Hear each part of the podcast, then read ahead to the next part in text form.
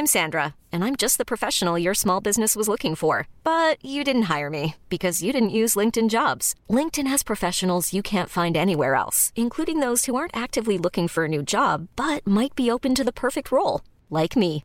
In a given month, over 70% of LinkedIn users don't visit other leading job sites. So if you're not looking on LinkedIn, you'll miss out on great candidates like Sandra. Start hiring professionals like a professional. Post your free job on linkedin.com/achieve today.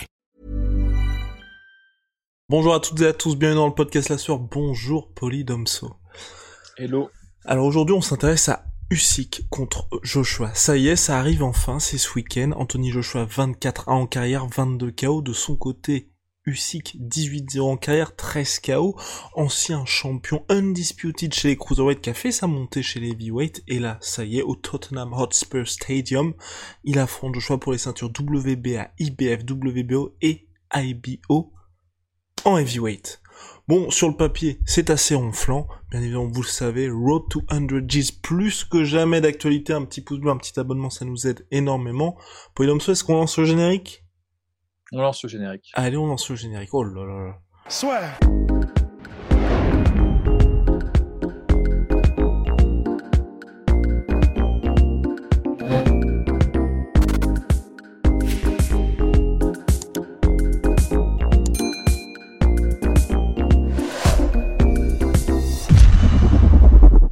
Polydomso qui me disait juste avant le podcast qu'il était hypé pour ce combat-là. Il m'a dit même, même si ça avait été à 6 heures du matin, il aurait fait nuit blanche. Non, mais si, je suis hypé. On rigole. C'est juste dit que j'étais pas, peut-être pas au euh, autant euh, autant euh, hypé que ça, mais je le suis quand même parce que c'est une belle opposition. Euh, on a quand même fait déjà deux previews sur ce sur ce sur ce combat. Là, ça va être la troisième vidéo. Alors espacée dans le temps, évidemment. Je crois qu'on en avait fait une lors de l'annonce euh, du match, puis après une quelques mois après, et puis là là ça se précise grandement. Donc c'est intéressant évidemment parce qu'on a de, c'est de très bons boxeurs tous les deux. À plus forte raison, c'est intéressant aussi pour voir quelles, euh, quelles sont les, euh, les prétentions de Usyk dans cette catégorie chez les lourds. Euh, et aussi parce que ça peut être un prologue finalement à la rencontre tant attendue euh, avec Tyson Fury pour l'unification de, des titres en, poids lourd. Donc c'est c'est évidemment un match très important à regarder pour toutes les raisons que je viens de citer. Euh, actuellement, c'est peut-être le combat avec peut-être la revanche, enfin le, la, la belle Fury Wilder, c'est le combat le plus important de la catégorie euh, actuellement. Et concernant Usyk, donc ancien champion incontesté chez les Cruiserweight, il a fait sa montée chez les Heavyweight, premier combat contre Witherspoon en octobre 2019, deuxième contre Shizora en octobre 2020, là quasiment un an plus tard il affronte Anthony Joshua, est-ce que pour toi on va peut-être voir un Usyk qu'on n'a jamais vu auparavant et que là enfin il sera vraiment en mode Heavyweight ou c'est pas possible peut-être? Mais moi, je pense en fait le truc, c'est que c'est un peu une. euh, Enfin, plus on se rapproche du combat, plus on entend. C'est toujours ce débat. Euh, C'était une question qu'on avait soulevée de toute façon dès la. En fait, dès l'annonce de la montée du cycle en heavyweight, c'était de savoir est-ce que à l'ère des très très très gros grands modèles euh, heavyweight, quelqu'un qui vient de chez les cruiserweight est capable de prospérer en fait. C'est une question qu'on est en droit de se poser, mais c'est c'est pas une question aussi évidente que ça parce que euh, Usyk n'est pas si petit que ça il n'est pas euh, dépourvu de, qualités qui lui permettent de compenser en fait un éventuel déficit d'allonge et de taille. Donc, à part quelques quelques heavyweights qui peuvent vraiment lui poser un problème euh, à ce niveau-là, dont Joshua en fait partie, finalement, moi je pense que aussi qu'il a il aura pas de problème à, se développer dans cette catégorie et il est bien installé. En fait, dès son combat contre Wi- Witherspoon, euh, enfin par exemple, il s'est pas effondré au premier coup qu'il a pris. Il a pas euh, il a pas mis KO Witherspoon euh, sur une sur une droite mais je pense pas que ça ça n'arrivera parce que c'était déjà pas son style en cruiserweight. Ça a jamais été quelqu'un euh, qui euh, qui zappait ses adversaires sur un coup. C'est pas un c'est pas un puncher en fait c'est un technicien c'est un styliste c'est un volume puncher. C'est-à-dire généralement il noie sous une grosse fréquence ses adversaires euh, il travaille très bien du bras avant il boxe généralement des bras et non des épaules et des hanches c'est la raison pour laquelle aussi il ne frappe pas aussi fort que d'autres poids lourds. Donc de toute façon, son style en général, c'était un style euh, de quelqu'un qui gagne au point ou quelqu'un qui gagne par euh, arrêt sur la fin des combats.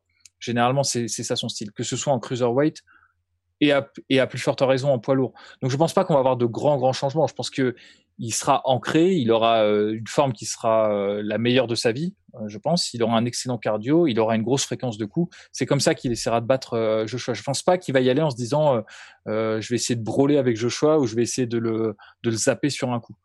les gens qui s'attendent qui, qui pose la problématique comme ça en disant le, problème de Usyk c'est qu'il n'a pas assez de, de, puissance ou qu'il n'est pas assez grand, il n'est pas assez fort. Il faudrait qu'il fasse ça pour pouvoir prospérer en poids lourd.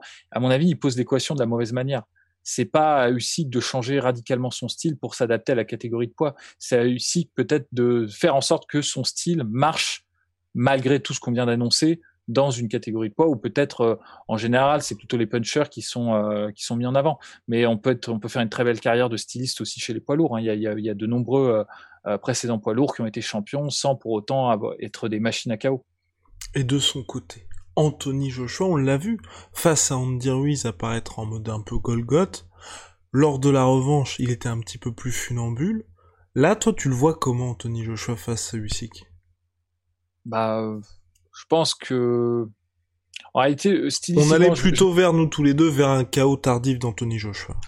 Ouais, c'était ce qu'on avait dit dans les previews en, général. Je pense que ça va être un combat qui va être intéressant parce que euh, ça, va vraiment dépendre. Là, on est, face à des gens qui ont beaucoup d'armes chacun de leur côté, que ce soit Joshua ou Usyk, et euh, qui ont des rythmes différents euh, dans le combat, mais finalement pas si différents que ça. À la différence que euh, euh, je dirais que Joshua n'est pas un volume puncher, mais il, faut aussi un peu, il prend ses marques sur les premiers rounds. C'est pas vraiment quelqu'un qui vient pour pour blitz ou pour rusher ses adversaires. Il prend généralement des rounds d'observation. On l'a vu dans son dernier combat contre Poulev euh, il, prend son temps. Euh, il peut. Alors après, ensuite, quand il a trouvé les marques et tout, il va et qu'il blesse son adversaire, là, il accélère pour terminer. C'est un très bon finisher, euh, Joshua, à ce niveau-là. Parfois, il s'expose. Hein, euh, c'est ce que c'est ce qui lui a coûté son son combat contre Andy Ruiz. Mais c'est un peu sa façon de boxer. Il va prendre ses marques avec son bras avant et une fois qu'il va trouver l'ouverture, il va sécher et une fois qu'il va sécher, il va enclencher vraiment la quatrième vitesse les combinaisons contre les cordes, euh, notamment les combinaisons en crochet, en uppercut, il est assez bon euh, là-dedans. C'est son style. Mais il, peut prendre plusieurs rounds euh, d'observation. On l'a vu contre Poulev, on l'a vu aussi contre Povetkin, pour ceux qui se souviennent de ce combat. De son côté, Usyk, c'est euh, c'est pas qu'il prend des routes d'observation. Je pense que si, un peu pour établir sa distance, pour euh, pour savoir quelles sont les zones de danger, établir son footwork, repérer un peu les failles et les habitudes de son adversaire. Mais c'est aussi un un diesel, c'est-à-dire il faut le temps de se chauffer pour ensuite installer une grosse grosse grosse fréquence de coups. Donc euh, c'est intéressant parce que je pense que on va avoir on va pouvoir observer un plus un jeu d'échecs qu'une bagarre. Euh, c'est vrai que Joshua pourrait se dire euh, j'ai tout intérêt à, à rusher à mort sur les premiers rounds parce que c'est euh, j'ai la puissance de mon côté. C'est les moments où je suis le plus susceptible d'éteindre Usyk et Usyk sera moins bon euh, dans, dans ses débuts. Euh, c'est un coup de poker qui pourrait tenter, mais ça ressemble pas trop à Joshua. Je pense que Joshua est plutôt calculateur et il va pas faire des euh, tu vois des, des gambits comme ça où il va se dire bon je vais mettre tout ça sur les premiers rounds. De toute façon, il a pas vraiment besoin de faire ça parce que honnêtement, on va pas se mentir, si ça va les décisions, à moins de prendre une, une, leçon de boxe, euh, je pense que la décision favorisera quand même un peu plus Joshua. Je pense, hein, sans, sans faire le, le, complotiste. Donc, il a pas, si tu veux, il a pas le flingue sur la tempe en se disant, faut à tout prix que je termine Usyk. Euh, le risque qu'il peut prendre, c'est que s'il laisse trop d'espace à Usyk euh, passer le deuxième, troisième, quatrième round, il peut, euh, s'il n'y prend garde, se, enfin vraiment se faire doubler voire tripler de vitesse et pas comprendre ce qui lui arrive. Mmh. C'est une possibilité aussi.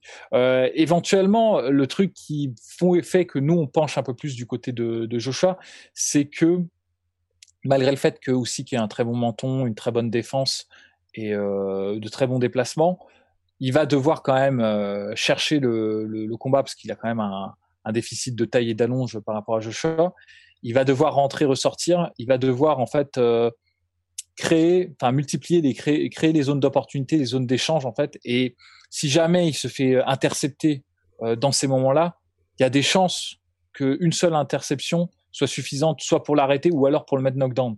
Et de toute façon, en boxe anglaise, c'est un peu aussi une, un des trucs terribles, c'est que euh, vous pouvez gagner 90% du round. Si vous prenez un knockdown, vous allez perdre le round. C'est, enfin, je sais pas si de mémoire il y a des, des rounds comme ça qui n'ont qui n'ont pas été jugés 18 où le mec se prend une branlée pendant tout le round, mais il arrive quand même à mettre un knockdown, bah, il sera, enfin, ce sera même pas un 19, ce sera un 18. Donc, euh, il est possible que Joshua gagne comme ça la décision en, en mhm. envoyant plusieurs fois au tapis euh, euh, Usyk, alors que Usyk aura mené le combat, aura euh, aura multiplié, aura engrangé les points et aura. Et Joshua sera à domicile, hein. ça c'est important de le dire quand même. C'est pour ça que c'est pour ça que je disais que Joshua n'a pas le flingue sur la tempe en se disant bon, je joue chez l'adversaire, il faut à tout prix que je le mette KO parce que ça va être très compliqué. Je pense qu'il est quand même, il y a beaucoup de d'éléments extérieurs au combat qui le favorisent. Et euh, je le dis, euh, c'est toujours comme ça. C'est l'histoire de la boxe. Il y a toujours des favoris, des, des non favoris. C'est pas, faut pas non plus euh, penser qu'on qu'on décrédibilise euh, Joshua en disant ça. C'est une réalité. Il est chez lui. C'est la grande star. Et de même, de manière générale, c'est aujourd'hui une des plus grandes stars de la boxe, à plus forte raison poids lourd. évidemment, que si euh, il y a une décision euh, un peu, euh, si le combat est serré, ça penchera quand même plus de son côté que, du côté de d'Usyk, ça c'est clair. Et Usyk, champion olympique, vainqueur des World Boxing Super Series. Je suis un peu, va dire, moi, je suis un peu triste avec ce combat-là parce que j'ai vraiment, je, je pense qu'il va perdre et je pense que tu vois, on va, il va pas avoir l'héritage, on va dire, qu'il mérite par rapport à ce qu'il a apporté à la boxe anglaise. Est-ce que, comment, Polydomso, comment Usyk peut faire Hiring for your small business? If you're not looking for professionals on LinkedIn, you're looking in the wrong place. That's like looking for your car keys in a fish tank. LinkedIn helps you hire professionals you can't find anywhere else, even those who aren't actively searching for a new job but might be open to the perfect role. In a given month, over 70% of LinkedIn users don't even visit other leading job sites. So start looking in the right place. With LinkedIn, you can hire professionals like a professional. Post your free job on linkedin.com slash achieve today.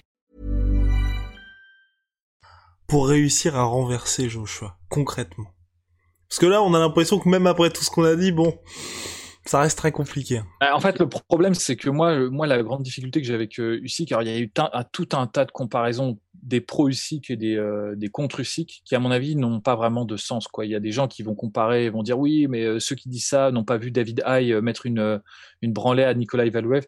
C'est pas, c'est des comparaisons qui, à mon avis, sont pas pertinentes. Usyk n'a pas le style de David Haye et surtout, Joshua, c'est, enfin, Valuev, c'est pas Joshua, quoi. Il n'a pas l'explosivité de, de, Joshua, il n'a pas le, le percutant de Joshua, il n'a pas le style, euh, le, on va dire les fondamentaux de Joshua. Valuev était bon, mais c'était, il était bon aussi parce que il était énorme et il était solide.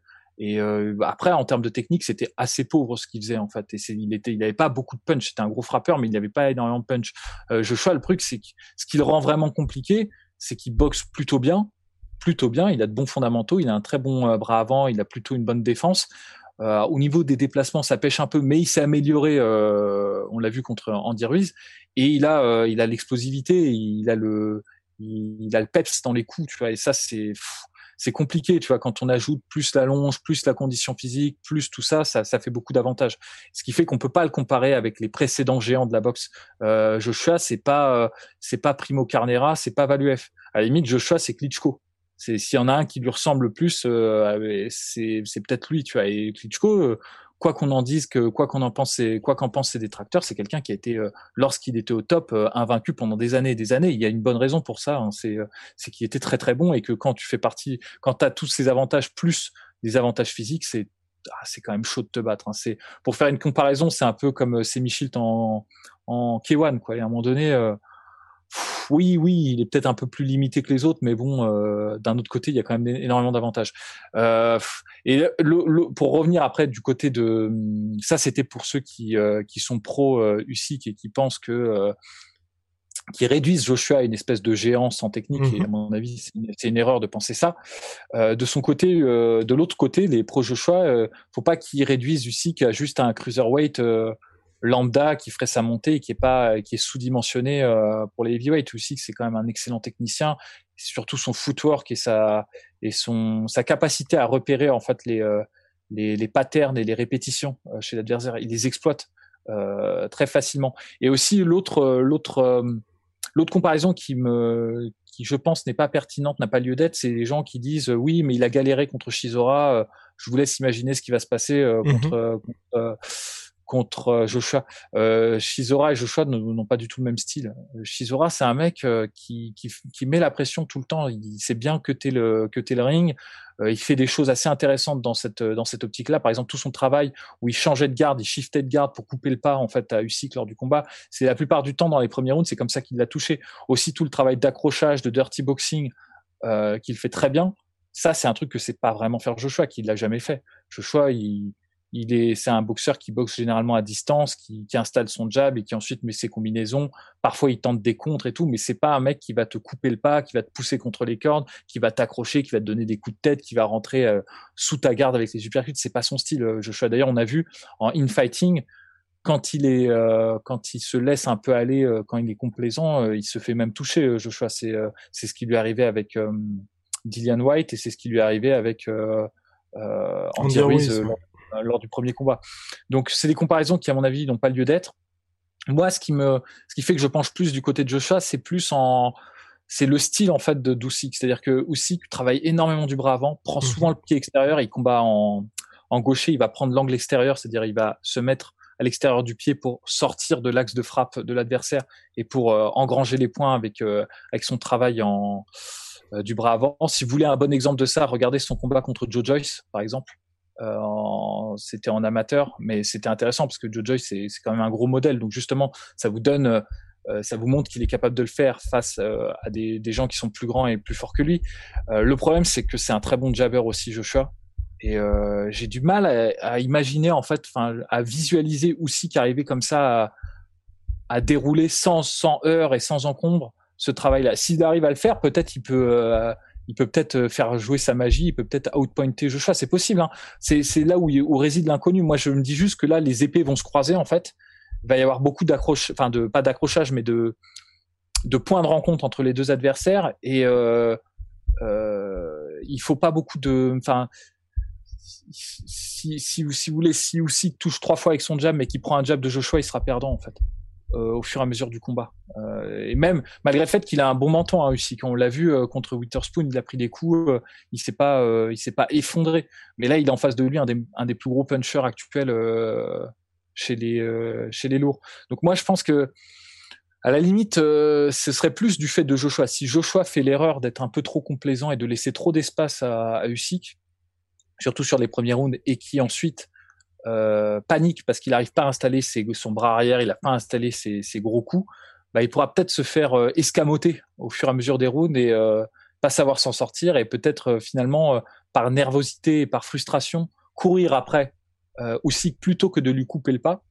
C'est pas la même chose, hein, suivre un suivre un boxeur que lui couper le pas et l'enfermer mhm. contre les cordes. Et là, il peut peut-être éventuellement perdre la décision.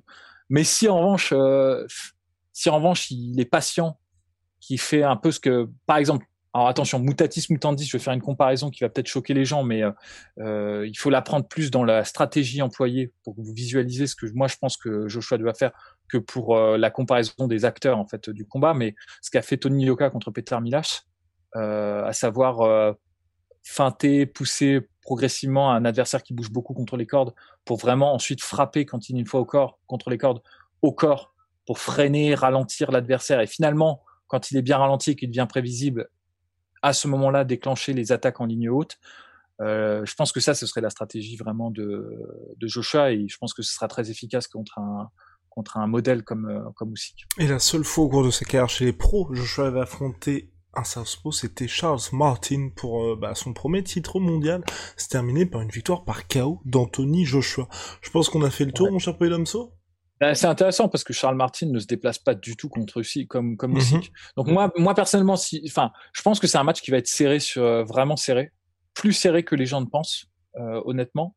Euh, je penche en faveur de Joshua parce que je pense que le, le, milieu en fait même on va dire le Zeitgeist mais le la le monde de la boxe se irait mieux en fait si Joshua gagnait en fait euh, très clairement. Donc euh, et puis il est chez lui puis il représente plus de fans et tout. Enfin il y a toute une réalité économique qui font que même si c'était serré il gagnerait. Et puis même si je pense pas forcément que ça que ce soit forcément serré mais il peut gagner déjà nettement. Et si c'est serré il gagnerait quand même.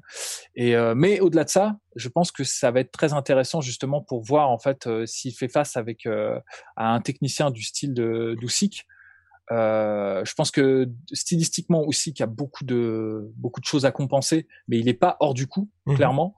Euh, ouais, c'est c'est du c'est du 55-45 pour moi cette cette oh. affaire-là. Honnêtement, oh, euh, ah oui, ah oui. Oui, oui, oui. Surtout en fait, si en fait, je vais te dire, ça dépend beaucoup de du du, du game plan employé par Joshua.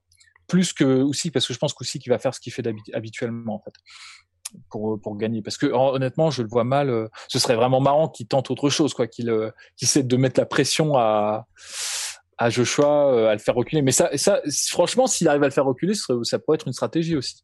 Parce qu'on a vu que Joshua c'est pas là où il est le, mm-hmm. le plus efficace quand il recule. Pour vous donner un ordre d'idée les moments où il se, avant préalablement à son combat contre André, Andy Ruiz les moments où il avait vraiment été le plus mis en difficulté c'était dans, ce, dans ces moments où justement on le forçait euh, à reculer, à gérer sa position euh, dans le ring. Et il y en a deux qui l'ont très bien fait.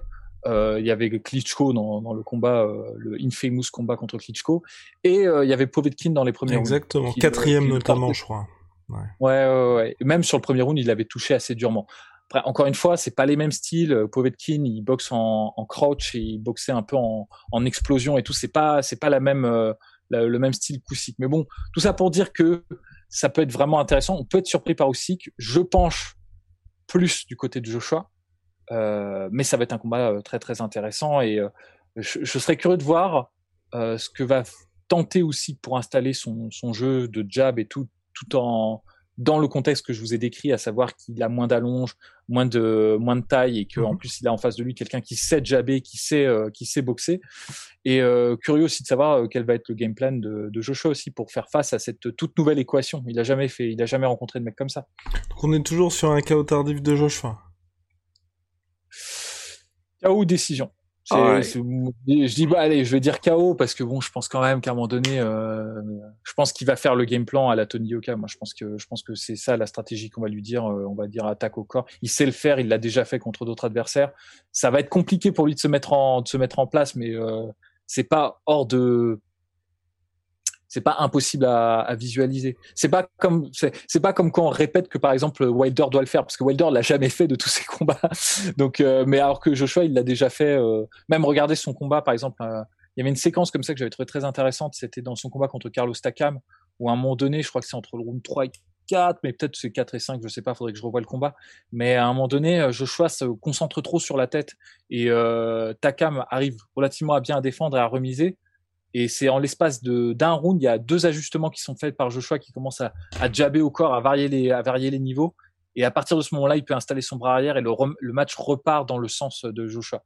Donc c'est quelqu'un, il sait faire ces choses-là, il sait s'adapter. Euh, je pense qu'il aura le bon game plan. Euh, néanmoins, ça va être compliqué quand même. C'est pas un match facile du tout. Donc c'est pour ça que je dis, euh, allez, KO dixième round. Allez, KO pareil. round. Je partage cet avis, mon cher Polydomso. Donc rendez-vous samedi pour Anthony Joshua contre Usyk à Londres. Oh, big shout out à ma sweet pea, my sweet protein. 38% sur tout MyProtein avec le code la sueur. Shout out à Venom, sponsor de l'UFC, sponsor de la sueur. Puis d'ici là, prenez soin de vous. On se retrouve avec Polydomso et Rust in real life ce week-end particulièrement chargé entre d'un côté la boxe et puis bien évidemment le MMA de l'autre. Allez, à vite Polydomso.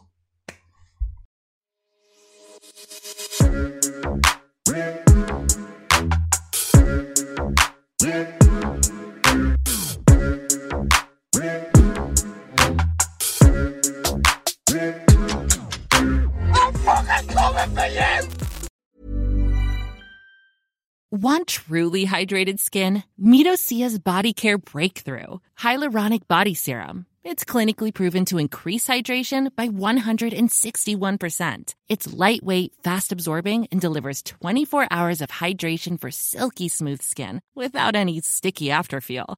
Treat your skin to clean vegan skincare from Osea. Get 10% off your first order with code SUMMER at OseaMalibu.com. That's O S E A Malibu.com code SUMMER. Et voilà, c'est la fin de votre épisode du podcast La Sœur. Si ça vous a plu, n'hésitez pas à nous mettre les 5 étoiles sur Apple Podcast ou sur Spotify. Vous pouvez aussi nous laisser un petit commentaire, ça nous aidera beaucoup.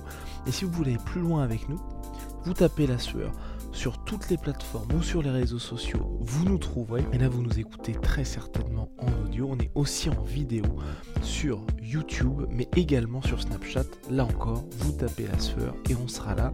Merci de votre fidélité et à très vite pour de nouvelles aventures.